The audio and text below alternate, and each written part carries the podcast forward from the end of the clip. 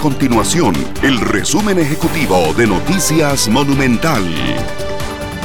Hola, mi nombre es Fernanda Romero y estas son las informaciones más importantes del día en Noticias Monumental.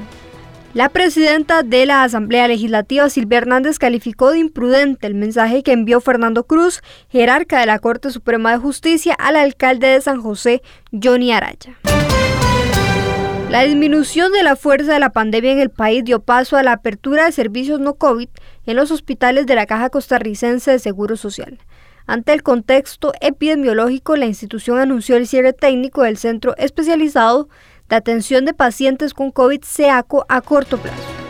Estas y otras informaciones usted las puede encontrar en nuestro sitio web www.monumental.co.cr. Nuestro compromiso es mantener a Costa Rica informada. Esto fue el resumen ejecutivo de Noticias Monumental.